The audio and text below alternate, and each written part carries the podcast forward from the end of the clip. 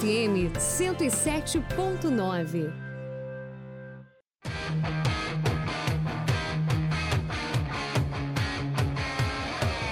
Radar na rodada.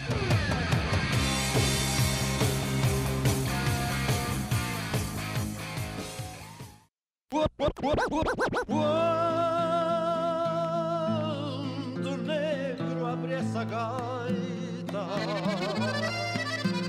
Pele, pele, peleia, eu não vou fugir desta guerra, não. Não vou deixar eles fuderem minha terra, não. É mais fácil morrer em estar lutando. Eu nunca vi peão gaúcho se entregando. Macho, não é quem bate na mulher. Homem, eu vou dizer o que que é.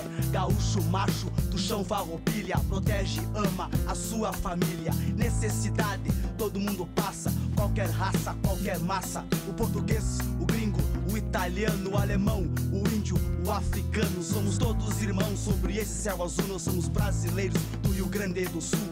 Prepare a erva, comece a pensar, pois a peleia vai começar. Não podemos se entregar pros homens de jeito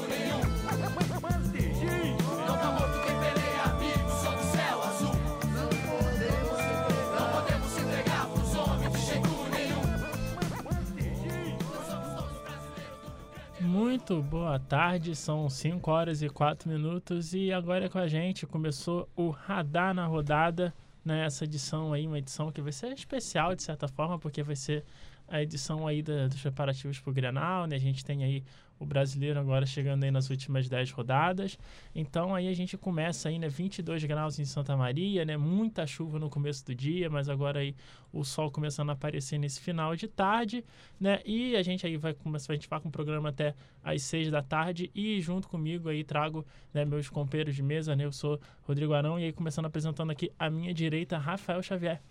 Muito boa tarde, Rodrigo. Boa tarde a todos os nossos ouvintes do Radar Esportivo. Mais uma vez, um prazer aqui dividir os microfones da UniFM numa quarta-feira, como sempre, recheada de muito assunto no futebol brasileiro. Com certeza. Muita coisa rolando para a dupla Grenal. Isso aí, a gente vai debatendo aqui até as 6 horas da tarde. E à minha esquerda, Gabriel Cantini. Boa tarde, Rafael. Boa tarde, Rodrigo. Boa tarde quem nos ouve em casa. Vamos lá, né? Grenal é sempre diferente. Acho que é a primeira vez que vocês pegam um Grenal com real valor aqui no Rio Grande do Sul. Então vamos ver como é que vai ser esse agora. É, a gente teve a. a, chegou, a gente estava na final do, estadual, se eu não me engano, e aí agora, né, a do, teve o, o Grenal da, da ida e agora o Grenal da volta, né? Já aí vai. A gente vai entrar no, no, no mês de novembro já com o Grenal, mas antes, né, a gente, é, vando aí, de tanto o Grêmio quanto o Internacional vai tendo que virar a chave para o Campeonato Brasileiro, né, o Inter é, bem antes até do que o próprio Grêmio, porque o Inter teve que virar a chave depois da derrota contra o Atlético Paranaense. Agora o Grêmio aí, depois da, da, da surra que levou do, do Flamengo, né, tendo que colocar o seu, o seu foco no Campeonato Brasileiro, né, com perigo aí de talvez não disputar a Copa Libertadores. Não sei ao certo a última vez que o Grêmio não disputou Libertadores, mas certamente faz um tempo considerável que o Grêmio não, não, disputaria, não disputa Libertadores da América, né? Então, se isso acontecer em 2020, com certeza será é, um, um fator assim, né, é, de, de muita surpresa e que deve atrapalhar o planejamento do ano. Né? Inter e Grêmio venceram né, na última na última rodada, né, o Inter com um confronto direto em Salvador contra o Bahia, um jogo, né, um jogo que o Inter começou jogando muito bem, né, parecia que ia ser uma vitória mais tranquila do que acabou sendo, o Bahia acabou reagindo no final e o Internacional acabou é, levando ali por 3 a 2 então a gente começando aí com o Internacional, né, esse que foi aí o primeiro jogo do, do Zé Ricardo, quais são as impressões de vocês né, sobre, primeiro sobre, ainda sobre a contratação do Zé Ricardo em si e a impressão desse, desse primeiro jogo, que foi um jogo muito importante, já que né, o, o Bahia, apesar de ter caído um pouco ali, o, o nível ainda está ainda tá disputando o mesmo campeonato que o Internacional, né? É, bom, a gente sabia que a partir do momento que o Inter começou a cambalear depois de ser derrotado na final da Copa do Brasil, o Odair não era mais solução. Ele começou a se perder, já vinha se perdendo há muito tempo, mas de alguma forma o Inter ainda assim conseguia ganhar e até fazer bons jogos. Mas fato foi que o Odair caiu, o Colbachini não conseguiu resolver a situação e eu pensei que com o Zé Ricardo a coisa mudaria. Ele que é um técnico que, por mais que não tenha tido grandes trabalhos, claro, treinou grandes times, mas não teve um sucesso. Mas dessa vez ele chega aqui no Internacional e ele tem uma dinâmica de trabalho, ele é um cara ofensivo que até de certa forma quebra o predicado da direção do Inter, porque sempre o Inter joga para se defender fora de casa, por exemplo. E o cara chegou, no primeiro treino dele, ele tirou o Nico Lopes do time, ele começou a mudar totalmente as coisas, jogou com três atacantes, tirou um volante do meio, jogou com dois e fez um baita jogo contra o Bahia. É, com certeza é, quem nos acompanhou na semana passada viu que é, a gente fez algumas duras críticas, digamos assim, ao Zé Ricardo, que, querendo ou não, passou por grandes times, mas nunca teve sucesso. Nenhum deles, digamos assim. É, é, propriamente dito, né? Material, ganhar títulos, enfim. Mas surpreendeu, com certeza. É, ainda mais enfrentando o Bahia, que é uma equipe que está vindo bem no campeonato. É, na Fonte Nova, claro, que é uma, é uma das suas maiores forças. Então, com certeza surpreendeu. E é importante mostrar que, pelo menos, a mudança de postura já houve, né? E, ele, ele chegou com um discurso. Inclusive, foi uma das coisas que nós criticamos semana passada: é que o Zé Ricardo chegou com um discurso apoiado pela diretoria de que não tinha tempo para mudar muitas coisas e que ia seguir com o, o, o- padrão, digamos assim, já, que já era pré-estabelecido pelo Odaí. Que ah, não faz sentido. Você tira o cara por uma coisa e aí chama outro pra fazer a mesma coisa com medo de mudar, entendeu? Então, pelo menos, é, essa questão da postura, a escalação, ele já mudou, ele já conseguiu colocar um time significativamente mais ofensivo, que consegue propor o jogo fora de casa, inclusive com uma equipe que se defende muito bem, que é, é o caso do Bahia. É, conseguiu nutrir o Guerreiro, né? conseguiu alimentar o Guerreiro, conseguiu é, que agora se tornou o segundo maior artilheiro né, do, da história do futebol brasileiro, uma grande marca aí para o peruano. Mas é importante e não veio essa é uma vitória que veio num momento muito bom, né? Que a, a torcida do Inter parecia estar meio pessimista com a continuidade do campeonato, é, ainda mais com faltando um pouco, acho que 11 rodadas para o final do campeonato, demitiu a demissão do técnico. A gente sabe que o Odaí estava chegando numa, numa situação meio sustentável, mas cara, demitir técnico no finalzinho assim do campeonato é uma coisa complicada para qualquer time, que seja o Flamengo agora, que seja o CSA no final lá embaixo. Para qualquer equipe da, da, da Série A. É uma situação complicada essa demissão de técnico e é uma vitória muito importante do, do Zé Ricardo, que traz um otimismo que tava faltando para a torcida do Inter. É, e até como tu falou, ele falou na coletiva que não mudaria muita coisa, Sim, mas ele sim. acabou mudando muita coisa no Inter. Cara, o Jogou- parede, Jogou de forma totalmente diferente do que a gente vem acostumado a ver, com tirou, simplesmente sacou um volante do time e jogou de forma muito mais ofensiva. E até na, na coletiva pós-jogo ele falou que uma das coisas que ele mais prezou foi para por alimentar o Guerreiro, porque não faz nenhum sentido, né? O Inter ter um, um atacante do calibre do Paolo e não municiar esse jogador. Então, chegaram duas, três bolas ali para ele, ele matou duas. Sim. Então, o Zé Ricardo até que já tem confiança dele, inclusive o Guerreiro tem a maior média de, de gols com o treinador, com o Zé Ricardo, que, se não me engano, no Flamengo é de meio gol por jogo, então já tinha uma confiança no jogador e acabou ser, no primeiro jogo, já mostrando válido isso com o Guerreiro marcando duas vezes. A gente vê, a gente falando do. analisando principalmente o contexto que levou o, o Zé Ricardo a, a se tornar o, o treinador internacional, né? E se você for ver em relação, por exemplo, a como os times do Zé Ricardo jogam, como os times que o, que o jogam. Na verdade, não os times do Dodaí, porque a, a base que a gente tem de trabalho dele é o internacional, mas o internacional foi uma equipe é bem concisa taticamente, somente no último ano. Né? Então a gente sabia o que esperar taticamente, era um time que tinha um certo padrão. Então, assim, do- considerando que os dois jogam, é de fato uma. os times médios, assim, do, do, do Zé Ricardo, por exemplo, eles costumam jogar de uma maneira um pouco diferente, eles costumam defender de uma maneira consideravelmente diferente também, porque abandona um pouco, por exemplo, da. da da, da marcação individual, do encaixe um pouco mais longo, né? O Zé Ricardo costuma se defender mais em, em, em marcação de zona, costuma é, defender mais o espaço do que propriamente o, o, o, cara que tá na bola, não? por exemplo, um treinador que pressiona tanto.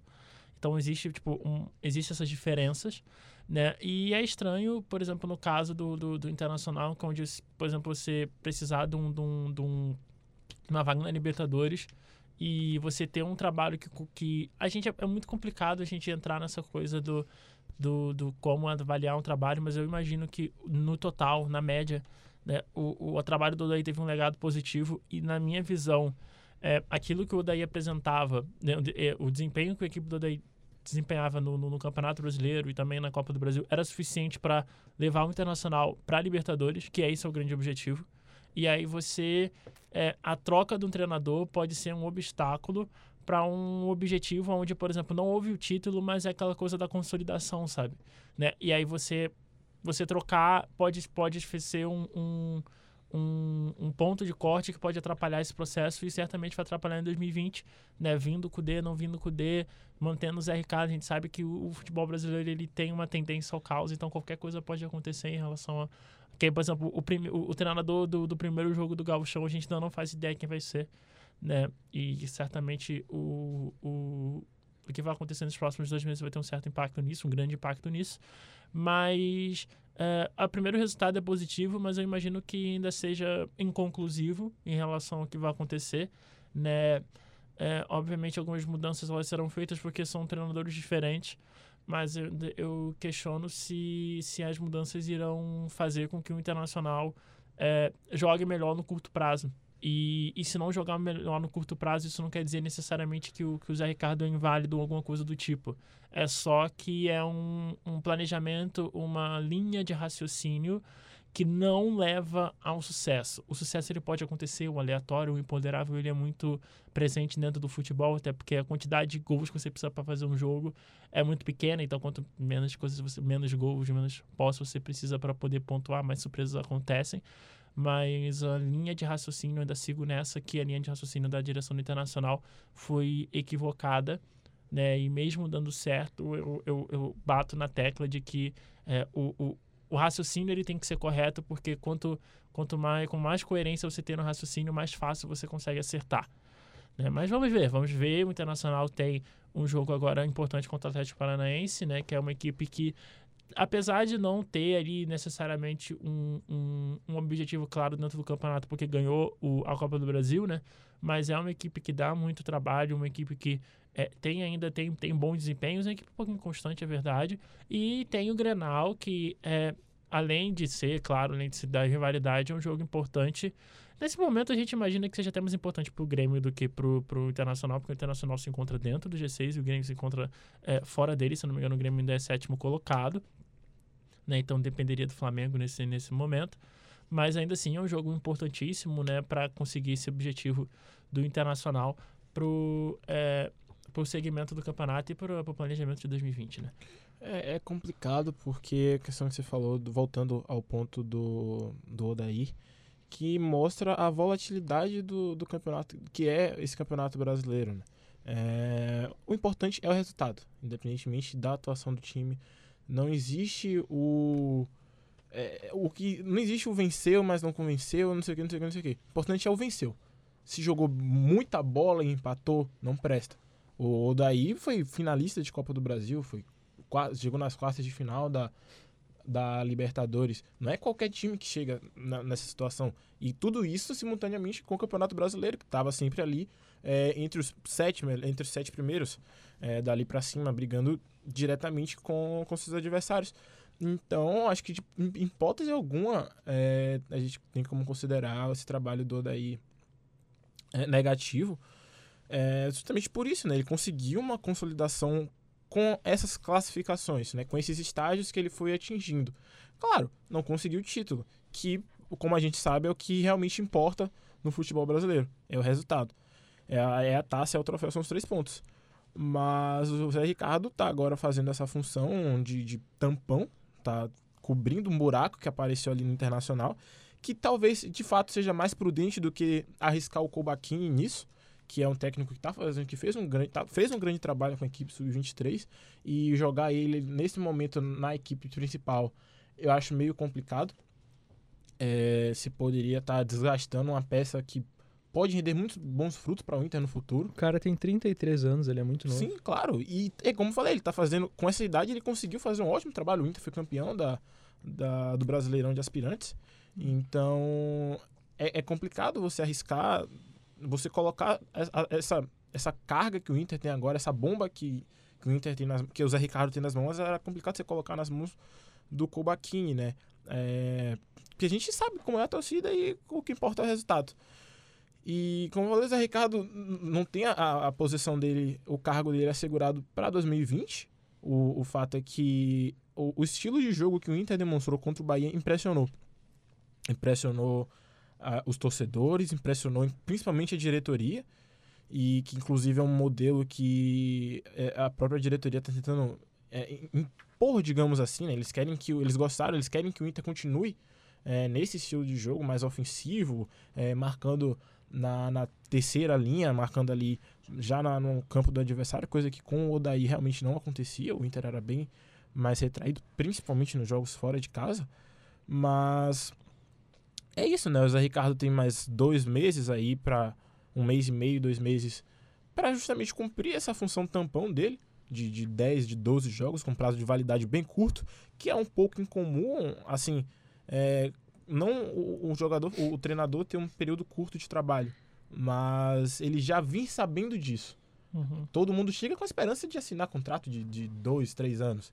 Só que a realidade é que a média de duração do técnico aqui é de seis meses.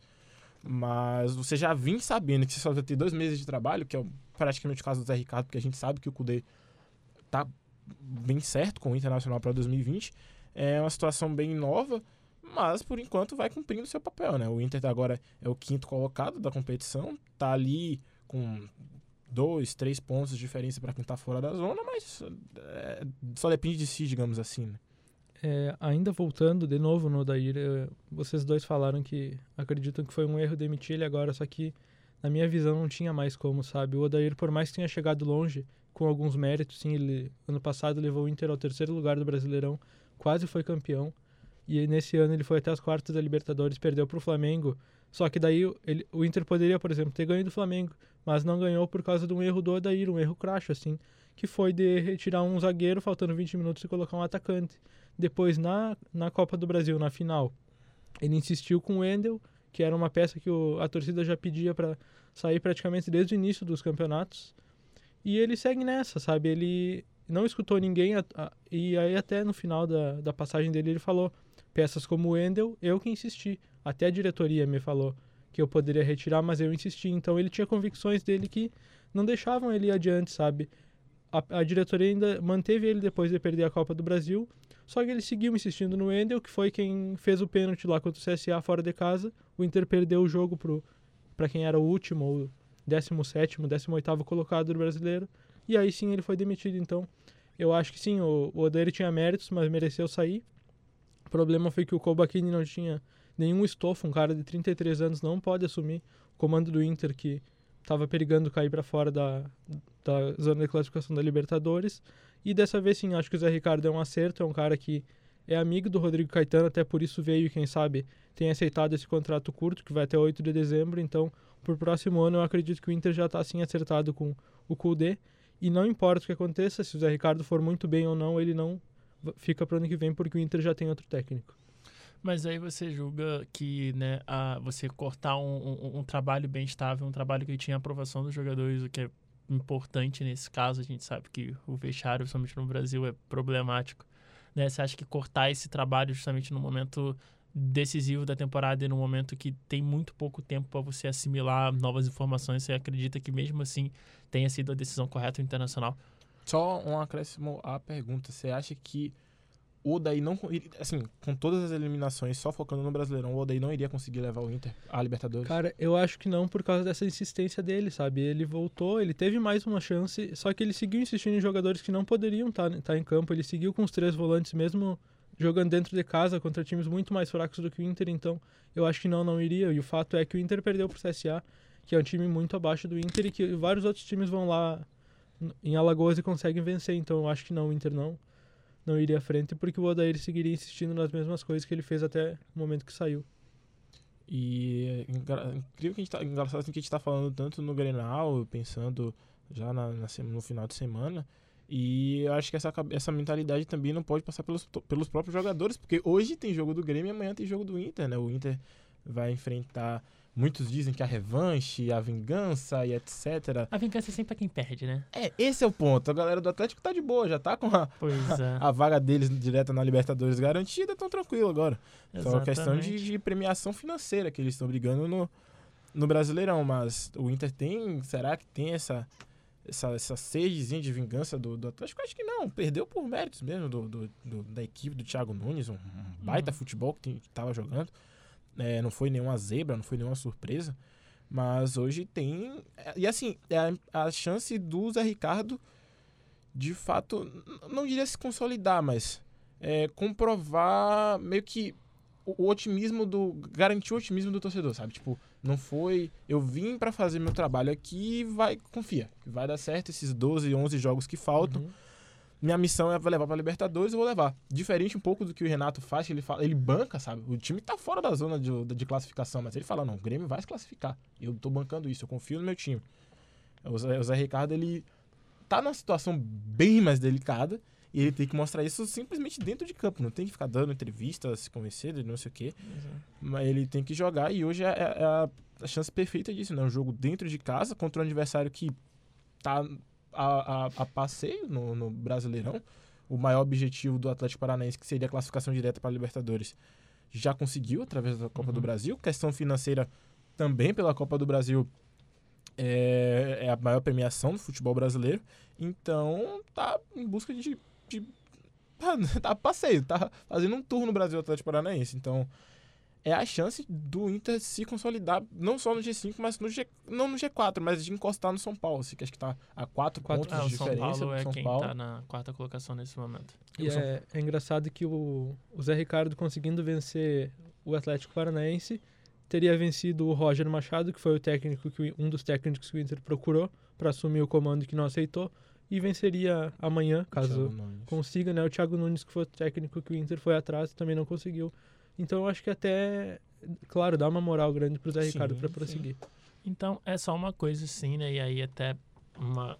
Até porque teve uma mudança em relação à a, a, maneira que, que, que a cota, né? Acho que as cotas tanto de televisão, tanto de dinheiro que a CBF dá para as equipes mudou. E talvez isso diminua um pouco o processo de desmobilização do Atlético Paranaense, porque a gente, né, a gente sempre comenta, justamente antes do campeonato, que existe a mudança do, do formato da, da televisão, por exemplo, da, que o dinheiro é dado, né? Hoje em dia a gente segue um formato 40-30-30, né? Que existe, né? Que é 40, 40% acho que não me engano da televisão, né? E aí 30% é baseado de é um valor automático, os outros 30%, né? Eles só são dados para o final do ano, né? E aí eles não são dados, por exemplo, para as quatro equipes que são rebaixadas, né? Tem algum alguma discussão em relação a isso, né? Que esses 30% finais que não são dados no começo da temporada, eles são baseados na, na, na colocação, né? E o dinheiro que se que é dado baseado na colocação das equipes, ele aumentou consideravelmente, né? Uma equipe de meio de tabela recebia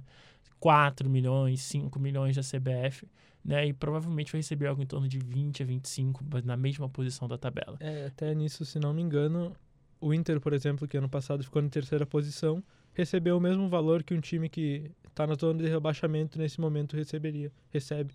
Então é até um pouco injusto, né? Mas É, a diferença é, só que a equipe da zona de rebaixamento ela não receberia Uhum. esses últimos 30%, mas isso pode ajudar na, na mobilização do Atlético Paranaense até o final da temporada, né? A gente sabe que é, a, essa questão da Copa do Brasil, ela certamente muda um pouco a maneira que, que o Atlético Paranaense é, encara o ano, mas é uma equipe que joga bem, uma equipe que, né, por exemplo, disputou um jogo contra o, contra o Goiás, que está tentando se, se inserir nesse contexto de G6, né? Chegou até com a, com a vitória, por exemplo, o Goiás ia estar na frente do Bahia. Né, chegou a estar 1x0 na frente e o Atlético Paranaense meteu 4 em cima do Goiás. Então, assim, ainda existe, ainda existe um, um desempenho, ainda está jogando bem. É uma equipe que vai dar muito trabalho, porque é uma equipe muito sólida e muito bem estabelecida dentro do seu plano de jogo. Então, não vai ter jogo fácil de jeito nenhum. Né? A gente acha que o torcedor colorado já, já está bem ciente da dificuldade que é enfrentar o Atlético Paranaense, assim, como torcedor gremista. né? Todo mundo já está bem situado. Né? É a última equipe que, por exemplo, derrotou o Flamengo num jogo importante. Então, é uma equipe que não pode é, e não se pode ser é, assim é, à toa, né? Porque basicamente as derrotas do Flamengo foi um 3 a 0 contra o Bahia e a derrota do a derrota da série contra o Atlético Paranaense não foram dois empates, mas o Atlético Paranaense acabou avançando na Copa do Brasil, por exemplo.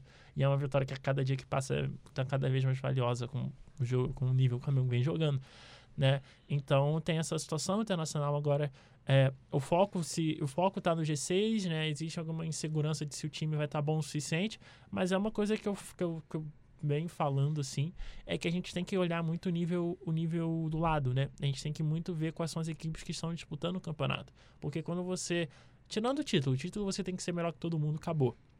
Mas rebaixamento, G6, é muito em relação ao entorno, em relação ao que o entorno dá para você. E as equipes que estão disputando junto com o Internacional também são equipes que têm problemas.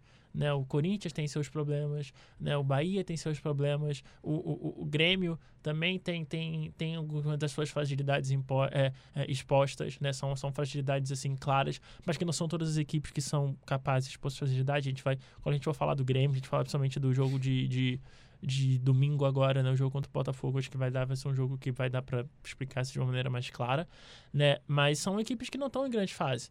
Né? O, dessas equipes, talvez o São Paulo embarcou numa boa fase, porque é um São Paulo que está conseguindo ter o mínimo de, de, de produção ofensiva sem, sem se desequilibrar defensivamente, que é uma coisa que é uma questão, por exemplo, do trabalho do Diniz, que é, que é, que é muito martelado em relação à quantidade de gol que ele toma. E o São Paulo tomou os gols nos sete jogos do Diniz, então talvez seja a única equipe ali nesse contexto que esteja de fato jogo, crescendo no final da temporada e jogando bom futebol. Então é uma coisa para se considerar que o entorno dá todas as chances do Internacional, apesar de do que eu ter achado de planejamento errado do Internacional terminar 2019 entre ou os seis ou os sete, né? A gente sempre tem que considerar a final da Libertadores, a gente tem que considerar que o Flamengo sendo campeão da Libertadores, o Flamengo já está garantido no G6, se eu não me engano. O Flamengo Sim, acho que se perder todos os jogos já está garantido no G6. O Flamengo campeão da Libertadores, o sétimo colocado, é, seria é, presenteado com uma vaga na, na Libertadores e aí também daria uma vaga mais para quem está na Sul-Americana. Então a galera que está ali embaixo também se beneficiaria com uma competição internacional. 5 horas e 29 minutos, e aí falando desse, dessa vaga que pode ser dada, né? Se o Flamengo fosse campeão da Libertadores hoje, né? Esse time que seria contemplado com a sétima vaga seria o Grêmio. O Grêmio que veio de derrota na Libertadores, mas veio de vitória.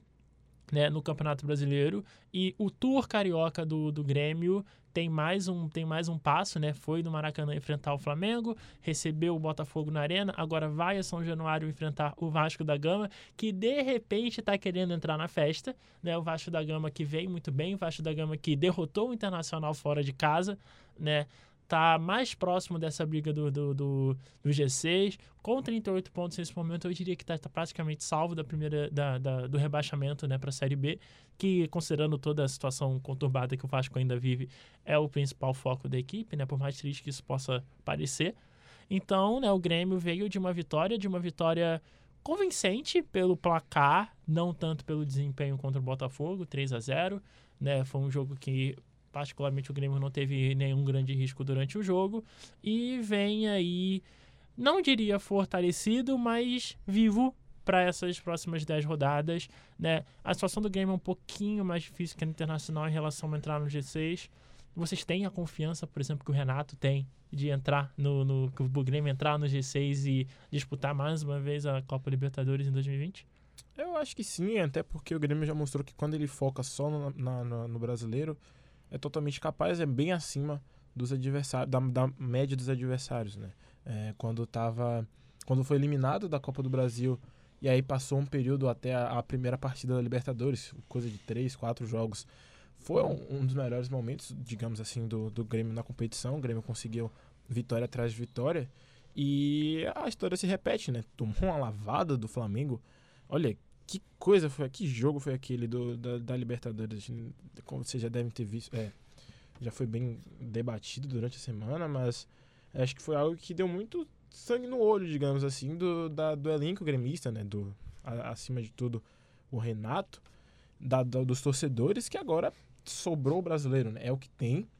E eu acho que não só a vaga no G6 ou, ou que, que abra uma vaga no G7, mas eu acho que o Grêmio tem totais condições de brigar por uma vaga no G4 de brigar diretamente com o Corinthians, com o Inter, com o São Paulo, o Atlético Paranaense, por si próprio, o Bahia também. É, é uma equipe que está bem acima dos demais, que se não fossem, não distrações, mas as outras prioridades que o Grêmio estabeleceu durante a temporada, que seria o caso da Libertadores, da, da Copa do Brasil, totalmente normal, claro. É, o Grêmio estaria numa situação muito melhor agora, talvez entre os três primeiros, talvez brigando pelo título, mas é uma, é uma situação, acho que bem passageira, bem rápida essa, essa colocação do Grêmio. Não deve demorar muito para se estabelecer na competição e se estabelecer entre os seis, cinco, talvez quatro melhores do campeonato. Ah, eu também acho que o Grêmio. Eu tenho confiança de que é um time que, disputando só uma competição e focada, consegue chegar. Só que tem uma coisa que tem me chamado muita atenção é que eles estão dando um valor pro Grenal, que claro tem um valor gigante, vocês já sabem. Só que o problema é que parece que o planejamento de vencer o Grenal tá muito além do resto, porque o Grêmio tá poupando alguns jogadores, tá meio que deixando de lado esse jogo contra o Vasco no Rio de Janeiro, querendo botar tudo no Grenal, só que tem que lembrar que os três pontos do Grenal São, são os iguais, mesmos sim, do, claro. do, do que, que podem ou não perder pro Vasco hoje. Então, quem sabe procurar jogar melhor no Rio seria um alento para não ir com tanta pressão pro Grenal, coisa que o Inter pode até buscar de vencer hoje, tendo vencido a última, vencer amanhã, tendo vencido a última partida fora de casa e ir tranquilo. Então, eu acho que quem sabe o Grêmio poderia pensar mais em dar importância pro jogo de hoje para ir melhor pro Grenal, porque claro, vai dar um ânimo e etc, mas não vai resolver muita coisa vencer do Inter. Sim, claro. É, é como você falou, o, o Grenal do, do final de semana vale os mesmos três pontos que o jogo do Vasco hoje, vale os mesmos três pontos que enfrentar o Havaí, que enfrentar o CSA. Sim, sim. Uma equipe, é porque provavelmente o Grêmio não está acostumado, mas uma equipe que foca no Brasileirão tem que estar preparada para pensar um jogo de cada vez. Você não pode poupar. é, você vai enfrentar o CSA hoje e vai pegar o, o Palmeiras na semana que vem. Você não pode poupar um- os seus jogadores hoje para enfrentar o Palmeiras na semana que vem. É, é, você tem que pensar cada jogo é, no seu tempo, sabe? E eu acho que, tanto pro Grêmio quanto pro Inter, eu acho que essa é uma, uma situação, como eu tinha comentado antes, que pode acabar prejudicando, né? O, o, o, o Grêmio na semana que vem não vale título, não vale troféu, não vale, no máximo vai nas piadinhas no dia seguinte, na, na empresa, e quem na, na sabe faculdade. não, não dê nem para o Grêmio passar o Inter, por exemplo, caso o Grêmio perca hoje e o Inter vença amanhã. Sim, pois é. Então, é, é, acho que principalmente focar nos. Não no mais fácil, mas se a gente for comparar a situação, claro, do Inter e do Vasco, é, você enfrentar a equipe que está na segunda metade da tabela, na teoria, é, é- é mais fácil do que um- enfrentar um, clássico, do que enfrentar o seu maior rival. Então, acho que deveria dar prioridade, garantir seus três pontos agora, e tentar os seus três pontos na, no, no Grenal também, mas não não é querer dizer que não é para dar toda essa importância para o Grenal, mas não desvalorizar também os outros jogos que antecedem, sabe? Ah, então, eu, eu só coisa assim, eu imagino que tem assim que focar no mais fácil, né? A gente tem um pouquinho de cuidado de falar, mas é, o, o Internacional é a melhor, melhor equipe do que o Vasco, então mesmo, mesmo o Vasco sendo, fazendo a diferença dentro do São Januário, jogar na barreira é difícil, mas ainda assim não tem a pressão de jogar contra o Internacional e, e é aquela coisa, se você tá no cenário de, pelo menos assim, minha visão, você tá no cenário de, de pontos corridos, você tem que dar, você tem que colocar o teu elenco principal no jogo que tem mais chance de você pontuar. Sim. Né? É igual, por exemplo, sei lá, você tem, um caso, sei lá, trocar, por exemplo, você tem um Vasco Flamengo. Né? E aí, qual seria, eh, pra mim seria mais, mais, mais é, plausível você, por exemplo, colocar a tua força máxima contra o Vasco, que é mais garantido, e você pegar aqueles três pontos que estão na conta, aqueles pontos que são garantidos, e você, se tiver que poupar, poupa contra o Flamengo, que mesmo o teu time principal, a tendência é que você tome porrada do Flamengo, porque qualquer time do Brasil tem tendência de tomar porrada do Flamengo. Então, assim, é esse eu imagino que é esse tipo de, de, de, de raciocínio que você teria que ter nesse momento. Mas é aquela coisa, né? O, o- é, é uma, é- são decisões conjuntas, são decisões que não partem só do Renato, né? Isso é uma coisa que, que é uma transição, né? Porque, por exemplo, o Grêmio talvez ainda não tenha completado a transição física de sair da contexto Libertadores e ir pro Brasileiro. Então, tem alguns jogadores que talvez estejam carregando algumas... é, algumas lesões ali de, de a médio prazo, né? Tem, por exemplo, a questão do, do Michael, que basicamente todo jogo o cara termina o jogo com, com meio quilo de gelo né, no, no joelho, né? Então tem essa questão. Mas eu imagino que se tu tenha que, que ter uma, uma prioridade no jogo contra uma equipe que tu imagina que tenha uma chance maior de, de ganhar o de ganhar os três pontos, né? De garantir os três pontos. E, então, assim, no caso, por exemplo, do Grêmio, tem uma coisa muito interessante em relação ao Grêmio, né? Que existe... A gente está tendo desenvolvimento de estatísticas avançadas também dentro do futebol, né? E uma que se está se popularizando, principalmente na Europa, ainda nem tanto no Brasil, em relação ao expected goals. Que esse expected goals seria assim, eles avaliam um chute baseado em todos os chutes que todos os chutes que foram captados pelo pelo pela, pelo pelo data, né? E aí eles avaliam ali de 0 a 100 a qualidade do chute, e aí baseado nisso, se tu chegar a 1, vai ser uma chance muito provável de dar um gol. E aí o que acontece é que você tem uma classificação no campeonato baseada em expected goals.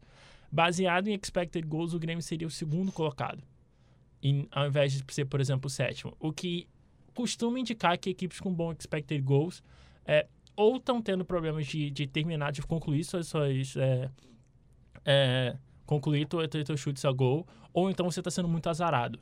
O que pode ser que aconteça. Então, tipo, o Grêmio, mesmo com todos esses interpéries de temporada e todo esse planejamento direcionado para pra, as Copas, é uma equipe que ainda produz ofensivamente e é uma equipe que ainda é, consegue fazer, é, fazer uma produção suficiente para poder ganhar seus jogos na maioria das vezes.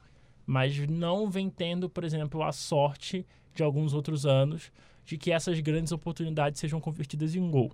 Né? Quem- desculpa, mas quem sabe por o Renato insistir tanto no André no time, né? Exato. Então, é que é essa coisa. Pode ser que o expected goals alto não se converta em pontos, porque é, o, o, aquele que tá chutando, ele tem um aproveitamento baixo. Porque é baseado, por exemplo, expected goals é que assim, se tu tem um cara na tua frente, a chance diminui. Mas se tu tá frente a frente com o goleiro, tu vai ter um expected goals altíssimo. Então, tipo, se ela tá na frente do goleiro, tu vai ter um 0,8 de, de até 1, tá ligado? Então, tipo, e aí se tu tem um cara que é ruim, ele provavelmente ele, ele- existe a chance dele perder esse gol. E isso pode dar algum, algumas é, diferenças. O que era para ser gol acaba não sendo. Né? No caso do Grêmio, assim, eu, eu tô preocupado com o Grêmio, é, porque ah, se você for ver, por exemplo, sei lá, o jogo do 5 a 0 do Flamengo e o jogo do 3 a 0 por exemplo, contra o Botafogo, as fragilidades, elas estão... As fragilidades, aquilo que fez o Grêmio tomar 5 no Flamengo, ainda estava muito presente no, no 3 a 0 do Botafogo. Só que o Botafogo é infinitamente pior que o Flamengo. É, então, aquela coisa de que, por exemplo, o Grêmio ele começou muito bem o jogo e, e aquela coisa da falta do costume de marcar pressão e a falta de, de, de intensidade da galera de marcar pressão. E aí chegou um momento onde o Botafogo conseguiu se assentar dentro do campo de ataque, mas aí tá a questão da produção ofensiva, de ser um time um pouco mais limitado, que não conseguiu aproveitar a boa oportunidade do jogo, o bom momento do jogo. E aí o Grêmio se aproveitou principalmente da, da transição ofensiva ruim do Botafogo. O Grêmio é uma equipe que, principalmente, principalmente o Everton, é um cara que tu não pode dar campo para ele de jeito nenhum. E esse campo ele foi dado. E aí os gols começaram a sair dentro do segundo tempo e deram uma segurança pro Grêmio. Né, que depois que o Grêmio fez 2 a 0 já se teve uma, uma boa ideia de que o Grêmio não ia, não ia tomar uma virada, por exemplo. Então o Grêmio fez 3 a 0 jogando mal e com brechas dentro do seu jogo que equipes melhor, melhor qualificadas, ou equipes de, de um nível parecido com o Grêmio, cê- você consegue enxergar essas equipes é, aproveitando essas brechas de um jeito mais efetivo do que, do que por exemplo, o Botafogo. Mas que pode ser, por exemplo, alguma outra equipe num contexto de zona de rebaixamento que esteja jogando contra o Grêmio e que não aproveite porque falta gente. Mas, assim, o que, o que faz, o que fez o Grêmio tomar muito gol durante todo o ano de 2019, né, as fragilidades, principalmente ali na transição, transição ofensiva, né, falta de costume de marcar pressão, uma pressão ruim, né, o Grêmio tem muito problema para pressionar, ainda é muito presente. E, e isso pode ser decisivo nos confrontos diretos, porque tem algumas equipes que ofensivamente são, são, são produtivas, são equipes que, que machucam, são equipes que fazem gols e que podem encontrar no Grêmio uma oportunidade de ter bom desempenho. Então, assim, essa é a grande preocupação. O Grêmio vai conseguir defensivamente competir a ponto de que se mantenha na briga? Se o Grêmio conseguir fazer isso, eu acredito que o Grêmio pegue ali, esteja entre os seis e o Grêmio, ou talvez entre os sete. E, e na verdade, que pro sétimo e pro oitavo já tem uma diferença considerável, então tá arriscado o Grêmio não responder essas perguntas e ainda assim terminar em sétimo. Mas para conseguir pô, pegar a vaga de alguém ali no G6, é, essa solidez defensiva, que é uma coisa que, por exemplo, o Corinthians joga muito pior que o Grêmio, mas consegue ter, é, pode ser o, o, o diferencial, porque nesse momento tá sendo mais fácil do que deveria fazer gol no Grêmio. É, acho que isso reflete muito o ano consideravelmente abaixo da média da defesa gremista, né? Nos últimos, talvez, dois anos, dois, três anos, a gente se acostumou ao Grêmio a ter talvez a melhor dupla de zaga, a melhor defesa da América do Sul, quem dirá do, do brasileiro. Mas se a gente for parar para ver questão de dados, mesmo questão de gols, o Grêmio tem o segundo melhor ataque do campeonato. Mesmo focando na Libertadores, focando na Copa do Brasil, o Grêmio tem o segundo melhor ataque, perdendo, claro, só pro Flamengo. O Grêmio tem 47 gols marcados e o Flamengo tem 58. E só que aí que vem a questão da solidez defensiva que o Rodrigo retratou. Dos nove, dos nove primeiros, o Grêmio tem a pior defesa, sabe? Que tomou 30 gols no campeonato. E mais de um, de um gol por jogo, a média. É E praticamente um gol pro jogo. E é uma situação muito preocupante vendo quando a gente para pra analisar quem, quem, a- o, pass- o passado recente do Grêmio, sabe? Que você tinha a melhor dupla de zaga do Brasil, a melhor dupla de zaga da América Latina e que esse ano não, não tá tendo essa consistência. Não tá conseguindo manter o, o, o futebol que a gente acostumou a ver, né? Do Jeromel, do Kahneman. E principalmente da, eh, mostra também a questão da falta de peça de reposição, porque quando o Grêmio precisou focar na Libertadores e na Copa do Brasil e levou um time alternativo para os jogos do Campeonato Brasileiro, mostrou a falta de elenco extra 11 que o Grêmio tem, né? E que não é de hoje. E que sempre é, é muito difícil você conseguir manter o nível, você conseguir manter o padrão que você tem com o Jeromel que claro, são dois zagueiraços, mas que não que esse ano por si só já não conseguiram manter e o Grêmio em si com essa, esse problema das, das- da falta de peças de reposição sofreu ao longo do campeonato. Então acho que isso reflete muito, é um número bem, é um dado bem, é, bem claro assim, bem que esclarece muito essa questão da, da solidez defensiva que está faltando pro Grêmio nos, nos últimos jogos. E- É, e tem só um negócio aqui, né, que ressalta que, por exemplo, o, mesmo você tendo uma grande dupla de zaga, né, é, é, tipo, a defesa ela começa bem antes da bola chegar no zagueiro, né? Sim. Então, se tu tem, se tu tem um meio campo somente para uma equipe que, que, que gosta de marcar alto, se tu não consegue, se tu consegue efetivar essa pressão, a tua zaga vai sofrer independente da, da qualidade que ela esteja. Porque vai ter, é aquela coisa, né? Vai ter tanta oportunidade que vai ter uma hora que a zaga não vai conseguir aguentar, vai ter uma hora que vai ter um Bruno Henrique atropelando e vai, vai fazer um gol em cima de você, sabe? Então, é, é essa questão, começa muito além da zaga, né? E isso acaba se refletindo nos números defensivos ruins do Grêmio. E um pouco nisso que vocês falam de falta de peças de reposição, um pouco na questão que eu levantei antes de talvez não dar tanta importância pro jogo de hoje e essa e como isso reflete e refletiu ao longo do campeonato no time do Grêmio, pegando os jogadores que estão fora hoje, levando em consideração que tem gente que está lesionada há muito tempo e talvez não volta esse ano, gente que forçou o terceiro cartão amarelo para ficar fora desse jogo e poder jogar o Grenal.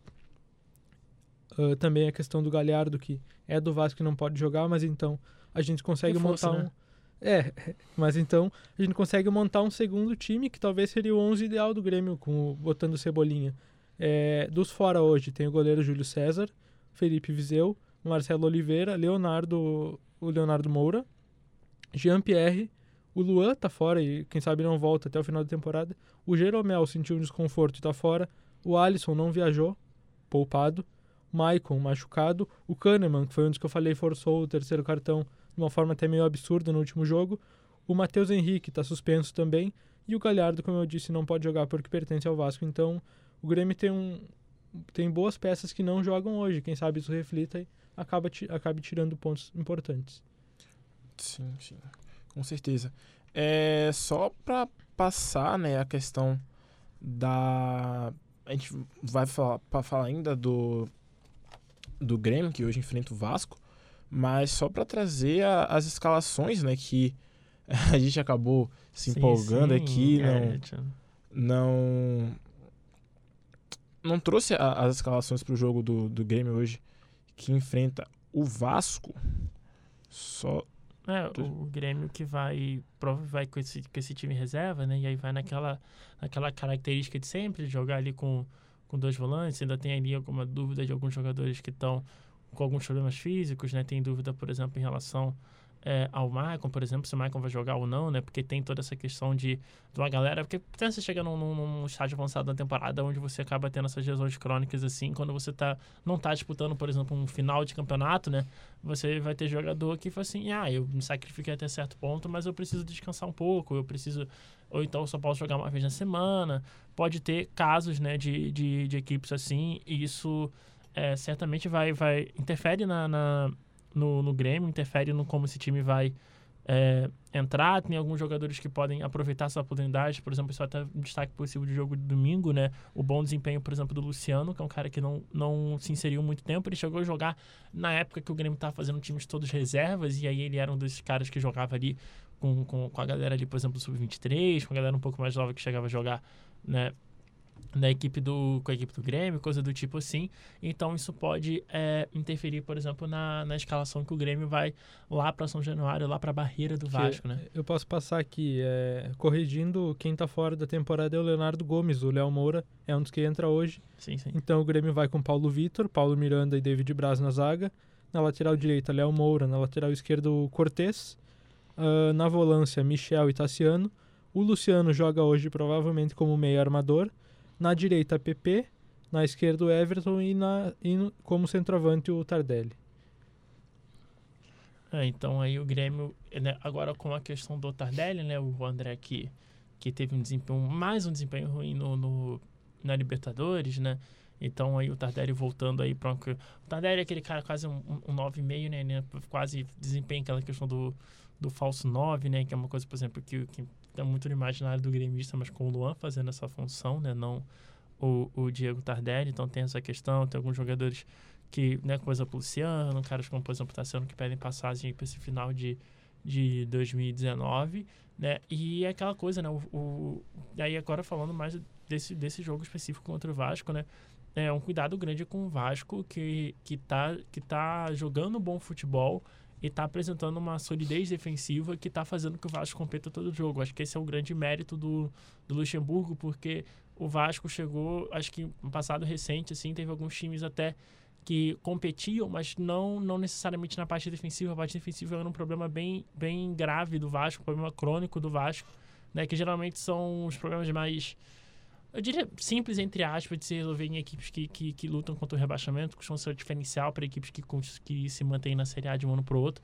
O Vasco com uma solidez defensiva muito boa, então aí para o Grêmio, né, é uma equipe que vai ter, o Inter teve dificuldade de, de, de ter bons ataques contra o Vasco, apesar de ter tido bons momentos e apesar de ter tido ali algumas oportunidades, principalmente no primeiro tempo contra o Vasco, mas quem espera, por exemplo, um jogo tranquilo, porque o Grêmio, porque o, o Vasco é uma equipe que tradicionalmente sofre no Campeonato Brasileiro, talvez não seja não seja o caso. O jogo da Arena foi um jogo complicado. Eu imagino que o jogo em São Januário também tem esse nível de, de complicação pro, pro Grêmio que pode entrar, por exemplo, no caso do mental de precisar vencer. O Vasco está um pouco mais é, des- é, relaxado nesse sentido, pode ter esse impacto também, né? É, eu também acho, inclusive, acho que dá pra colocar o Vasco como favorito hoje, não sei vocês.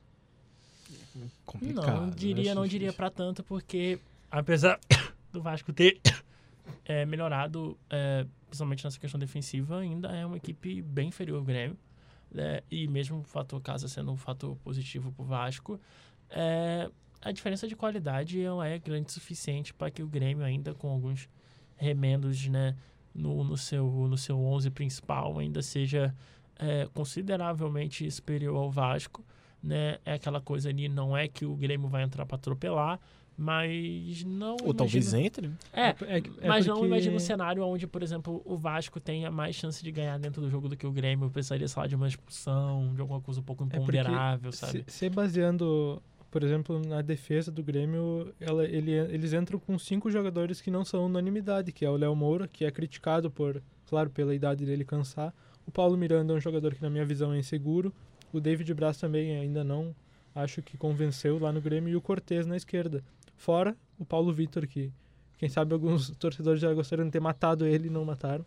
Então, eu acho que essa defesa do Grêmio não passa confiança para jogar contra o Vasco, que vem embalado e, se não me engano, entre os principal, principais destaques só tá de fora o Thales, na seleção Eu sub-17, acho que é um baita desfalque. e Você o consegue- Rossi. Você consegue me confirmar de novo só o ataque do setor ofensivo do Grêmio? O- pois é, aí o ataque do Grêmio é outra, outra questão, porque vai com Everton, com o Luciano, com o PP e o Tardelli.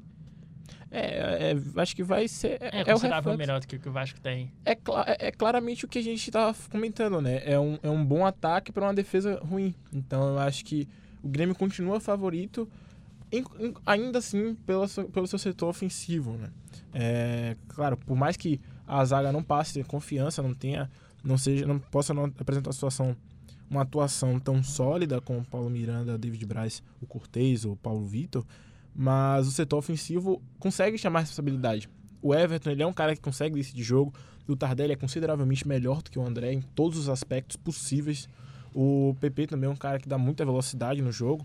E o Luciano que tem entrado bem na- na- nas últimas Foi partidas. Bem no domingo. Então, eu acho que até por essa questão ofensiva, o Grêmio consegue é, se consolidar como Uhum. favorito pro jogo de hoje. É, vejo, vejo o Vasco machucando, existem caminhos pra isso, né? É como diz, o, o, o Inter tinha seus problemas de transição e pagou por isso. O Grêmio tem talvez um estágio até um pouco mais grave, mas é, a diferença do ataque é, é grande. É, dois dos caras que ajudam isso a acontecer, né? O, o Thales que tá com, com a seleção sub-17, né? O, o Thales não jogou contra o Inter, mas o Rossi jogou contra o Inter e é um cara que era importante nesse sentido, né? É um cara que para esse tipo de jogo mais mais acelerado, ele é bem talhado para esse tipo de jogo, então para aproveitar esses possíveis espaços do Grêmio, então é uma, uma ausência de impacto, é um cara que é, faz sentido dentro da realidade do Vasco, embora ele tenha jogado bem mal no Inter, na minha opinião. É, mas então, assim, é, o Vasco, ele vai ter, ele acho que ele vai ter por onde machucar. Mas colocar o Vasco como favorito seria um pouco demais, seria um pouco de exagero e é, é, talvez supervalorizar um pouco o Vasco, que apesar de estar jogando bem, apesar de estar ganhando, ainda tem muito buraco. E só outro parênteses para repassar a escalação do. Repassar não, para passar a escalação do Inter, a provável escalação do Inter para amanhã, é, que a gente esqueceu de detalhar também. O Inter deve ir com Marcelo Lomba, Heitor na direita. É, acho que principal, a principal mudança, digamos assim, é o retorno do Moledo, que estava mais de um mês sem, sem jogar por causa de, de uma lesão. E aí o Moledo volta a fazer dupla com o Cuesta e na esquerda segue o Zeca. No meio tem Edenilson, Lindoso, Parede, D'Alessandro e Wellington Silva. O Nico Lopes segue fora do jogo. E o Guerreiro completa os 11 iniciais do Inter. É, A principal dúvida é se o D'Alessandro vai assumir o lugar no Inter ou se o Neilton vai seguir na meia e quem sabe o D'Alessandro entra no segundo tempo. É, porque claramente o Inter vai jogar com camisa 10 até o final do ano, então a gente vai ver quem vai ser esse cara mais avançado, já que a, aquela trinca ali, aqueles dois interiores ali no 4-1-4-1, eles se desfazem, né? Você tem dois volantes agora.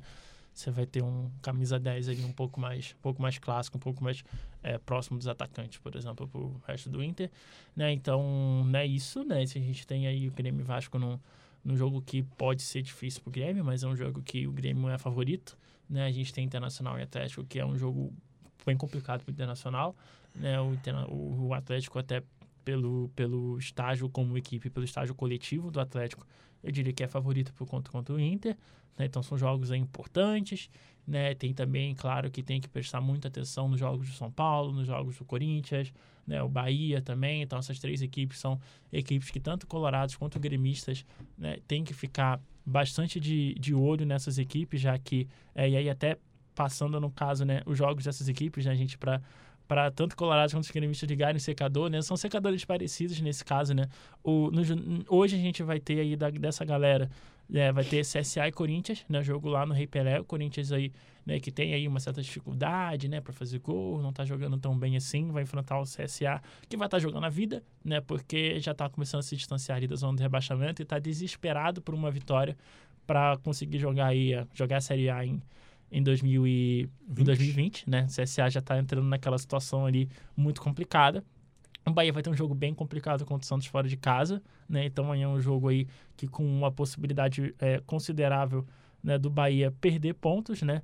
E a equipe do, do São Paulo vai ter outro jogo também muito complicado, né? Vai ter o Choque Rei, né? Que é o clássico entre Palmeiras e São Paulo. Palmeiras e São Paulo é o jogo das sete e meia de hoje, né? O jogo do, o jogo do Santos e Bahia é o jogo das sete e meia de amanhã. E o jogo do Corinthians contra o CSA é o jogo das 9h30. 5 horas e 56 minutos. Agora é a hora dos palpites da semana.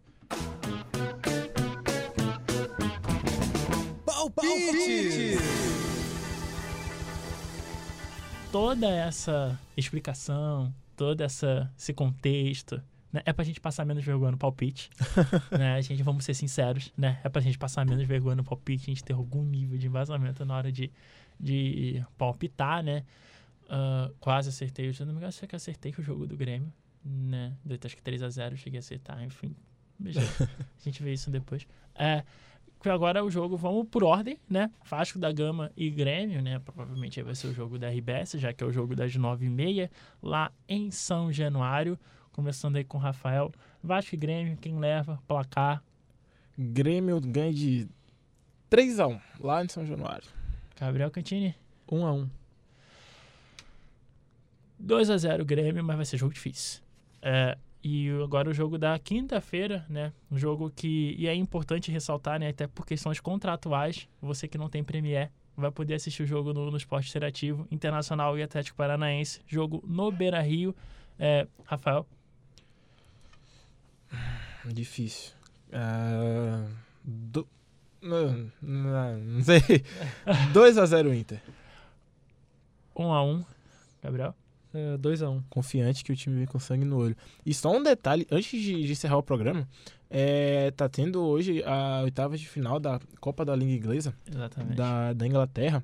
E o jogo entre Liverpool e Arsenal tá chegando mais ou menos aos seus 20, 25 minutos de jogo. E o jogo tá 4 a 4 Meu Deus 4 a do céu. 4 Com dois gols do Martinelli. Com destaque para dois gols do Gabriel Martinelli aí. Eu, Uma joia do futebol brasileiro que surgiu, Pois que é. brotou assim no, nos eu últimos sou meses. torcedor do Arsenal, né? Então eu nem quis olhar o placar desse jogo porque o Rafael começou a 5 falar. a eu 4 pensei- Arsenal. O Rafael começou a falar, eu pensei, bom, tá 4x0 pro Liverpool. Mas ok, eu conheço o Arsenal, o Arsenal é uma desgraça, então. 5 a... Agora, enquanto a gente tava falando, o Arsenal fez o quinto gol. Tava 4x2 o Arsenal e o Liverpool empatou. Agora o Arsenal 5x4 e o United está ganhando de 1x0 do Chelsea. Então é isso, né? A gente tem aí, além do, do radar na rodada, a gente tem Planeta Oval amanhã nesse mesmo horário, né? Essa semana, né?